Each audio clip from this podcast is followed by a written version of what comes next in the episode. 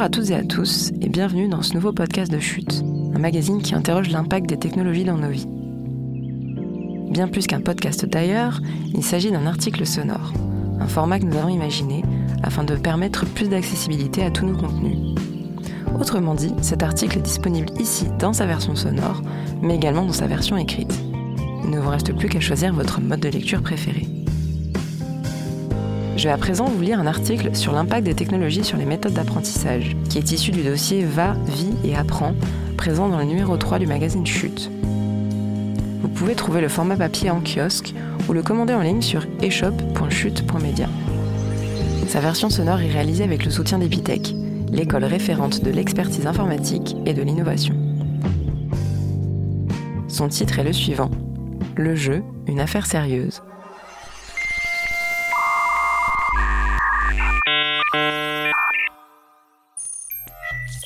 Les technologies permettent de rendre les apprentissages plus ludiques.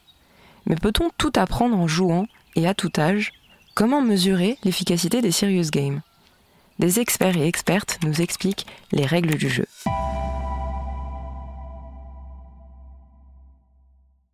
La démocratisation du numérique offre un terrain de jeu infini pour les apprentissages. Dans les entreprises comme dans l'enseignement supérieur, les serious games, jeux sérieux, ont le vent en poupe depuis plusieurs années. Avec le confinement dû au coronavirus, ce sont les applis éducatives en tout genre qui ont été propulsées sur le devant de la scène. Fin lapin 3 pour découvrir les maths, syllabique pour apprendre à lire, conjugaux pour conjuguer, etc. Les jeux vidéo ne sont pas en reste. Comme le détaille Célia Audan, docteur en psychologie, dans son ouvrage Dans le cerveau du gamer, neurosciences et UX dans la conception de jeux vidéo, de note 2020, le jeu vidéo étant l'un des types de jeux les plus populaires, il est naturellement considéré comme un médium très intéressant pour l'éducation. Mais la psychologue estime aussi que déguiser des exercices de maths en les arrosant d'une couche de jeux vidéo ne sera pas suffisant pour les rendre engageants. Le problème avec les prétendus jeux éducatifs est que soit ils ne sont pas véritablement éducatifs, soit ils ne sont pas vraiment fun à jouer, voire ni l'un ni l'autre. Fin de citation.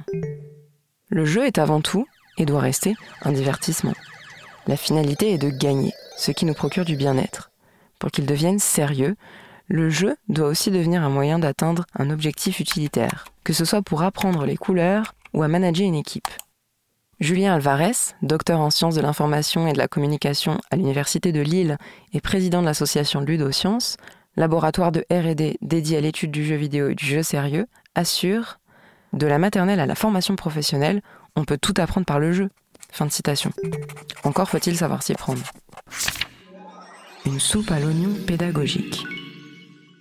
Avec ses étudiants et étudiantes, Julien Alvarez utilise le jeu vidéo Overcooked où quatre joueurs ou joueuses doivent collaborer pour cuisiner et servir des soupes à l'oignon et autres plats à des clients ou clientes affamés. Mais pour son objectif pédagogique, il ajoute un cinquième joueur qui tient le rôle du manager de l'équipe. L'enseignant-chercheur explique. La dimension utilitaire du jeu est de comprendre quelle est l'utilité d'un manager dans une entreprise.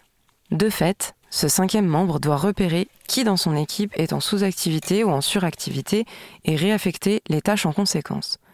Il doit faire preuve d'empathie envers chacun et être en capacité de communiquer. Le savoir-être à acquérir, trouver la meilleure organisation possible et la meilleure occupation de l'espace dans la cuisine pour servir un maximum de soupe à l'oignon. Mais pour maximiser les chances d'atteindre les résultats escomptés, l'utilisation du jeu doit répondre à certaines conditions. Selon le chercheur lillois, on peut les encapsuler dans les trois temps pédagogiques de Nicole Temblay, docteur en éducation, enseignante à l'Université du Québec. Introduire l'activité et expliquer pourquoi on joue, laisser jouer en vérifiant que tout se déroule bien, terminer par un briefing. Fin de citation. Cette dernière phase est primordiale. Il s'agit de demander aux participants leur ressenti pendant l'activité. Excitation, déception, ce qu'ils pensent avoir appris, si cela peut leur être utile, et enfin, quelles pistes d'amélioration du jeu ils recommandent. Ainsi, l'enseignant pourra recadrer son activité si nécessaire. Un levier de jeu, la motivation. Quel que soit le type de jeu utilisé pour l'apprentissage pédagogique ou professionnel, il faut utiliser des leviers de motivation des joueurs pour le rendre engageant. Hélène Michel, professeure à l'EM Grenoble spécialisée dans l'innovation et la gamification, explique Les principaux leviers sont la compétition, le dépassement personnel, la collaboration et la curiosité. L'idée est de créer un cercle magique. C'est l'endroit où le joueur se sent protégé, différent où il peut explorer de nouveaux savoir-être. Il faut ensuite le faire revenir vers sa situation professionnelle ou d'élève pour qu'il puisse réutiliser ses apprentissages. L'enseignante-chercheur confirme qu'on peut, je cite, tout apprendre par le jeu, mais que s'agissant des connaissances, les méthodes classiques font très bien l'affaire. Les serious games, qu'ils utilisent un support numérique ou pas, sont plus intéressants pour l'acquisition de compétences ou de comportements. Car, je cite, les jeux permettent de reproduire plusieurs fois le contexte avec des situations différentes. Ainsi, un salarié peut rejouer la même séquence de jeu avec un profil de cadre ou d'employé en jouant un homme ou une femme, etc. Hélène Michel souligne le jeu permet alors de se questionner sur des postures. Le jeu vidéo, outil d'innovation. Autre avantage, les joueurs peuvent apprendre les uns des autres, se transmettre des compétences, voire créer de nouvelles connaissances. La chercheuse grenobloise s'enthousiasme. Le jeu devient un outil d'innovation. Et ça marche. En 2016, David Baker, professeur de biochimie à l'Université de Washington, a lancé sur le web le jeu vidéo Foldit, Plila en anglais, un jeu de pliage de protéines. En trois semaines, plus de 50 000 joueurs ont contribué à ce puzzle en 3D, dont l'objectif était d'aider les chercheurs à comprendre la structure d'une enzyme afin de fabriquer un médicament. Un véritable succès. Pour la première fois, la communauté des joueurs ayant apporté leur contribution intellectuelle a été reconnue comme co-autrice de la découverte dans la revue scientifique anglaise Nature Structural and Molecular Biology. De plus en plus de jeux vidéo intègrent un volet éducatif à leur univers. Comme le raconte Stéphane Cloître, professeur de technologie, dans une vidéo YouTube, Minecraft est un formidable outil éducatif.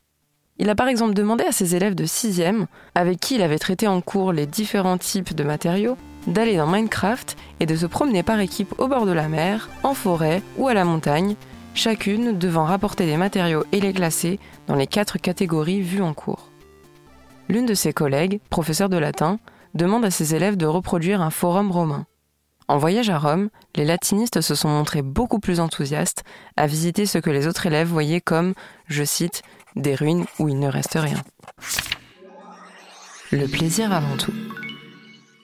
Plus jeunes encore sont les enfants qui passent par les ateliers de coloris, réservés aux 3 à 6 ans, qui s'inspirent des méthodes de Maria Montessori. Parmi la quarantaine d'activités proposées par la start-up, le jeu rigolo C'est toi le robot permet à l'enfant d'appréhender des notions de code grâce à des foulards de couleurs rouge au poignet droit, jaune au poignet gauche, vert au pied, etc. Un enfant donne les instructions, le code, grâce aux couleurs, et celui qui joue le robot doit les exécuter. L'objectif est d'atteindre une ligne d'arrivée. Amélia Matar, fondatrice et présidente de Coloris, énonce L'important est que les enfants ne soient pas mis en difficulté. Ils doivent prendre du plaisir. On n'est pas dans la notion de performance académique. C'est ce même état de plaisir que recherche la mécanique d'un jeu vidéo. Séverine Erel, maître de conférences en psychologie cognitive et ergonomie à l'université Rennes 2, décrypte. L'objectif est de maintenir le flow, c'est-à-dire cet état de concentration intense, d'absorption et d'engagement profond dans la tâche. Dans un jeu vidéo éducatif, on cherche à combiner des buts et des contraintes pédagogiques avec des challenges du jeu, le tout dans un subtil équilibre pour motiver l'utilisateur ou l'utilisatrice. Elle ajoute il faut aussi proposer des feedbacks sous la forme de scores, de passage de niveau, des éléments marquant l'acquisition de compétences pour évoluer dans le jeu. Il est primordial que, je cite, les jeux vidéo s'adaptent aux compétences des individus, en augmentant progressivement la difficulté pour qu'ils restent dans ce flot. Sans oublier la notion essentielle de transfert des apprentissages. Je cite, c'est-à-dire l'extension de ce qui a été appris dans un contexte à un autre contexte, rappelle Célia Audan. Condition sine qua non pour que le jeu ne soit pas une animation rigolote, mais un changement de cognition ou comportemental applicable à une autre situation.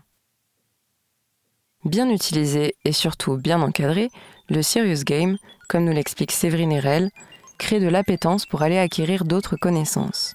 Il peut aussi être un allié pour mettre en pratique des notions apprises, mais il ne doit en aucun cas se substituer à l'enseignant. À vous de jouer. Pour retrouver les Serious Games adaptés à chaque âge de la vie, rendez-vous dans l'encadré du format papier de cet article où vous retrouverez plus d'informations et de ressources.